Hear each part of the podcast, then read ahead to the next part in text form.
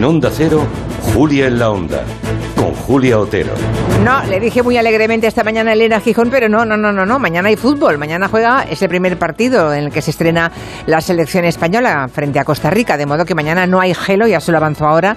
No sea que luego me olvide de comentárselo y mañana estén ustedes.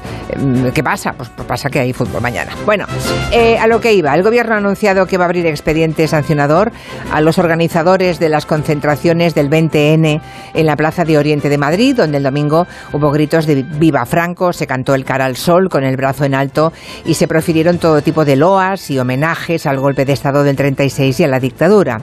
La de este año no ha sido una manifestación muy distinta a las anteriores, esa es la verdad. La diferencia es que por primera vez 47 años después de la muerte del dictador, está en vigor una ley que prohíbe expresamente alabar la memoria del dictador. Vamos a hablar de la aplicación de esa ley en actos públicos de reivindicación del franquismo.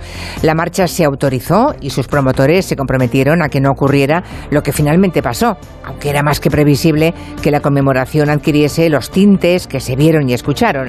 Hay quien defiende la libertad de expresión incluso para celebrar a un régimen que aplastó esa libertad y todas las demás. Y hay otros que creen que hay que parar los pies y aplicar la ley, como se hizo en otros países que sufrieron también modos de gobierno criminales. El profesor Casanova suele decir que el rechazo a la dictadura y a las violaciones de derechos humanos no ha formado parte de la construcción de nuestra cultura política democrática. Así que nos preguntamos si 47 años después es tarde o es justo y necesario.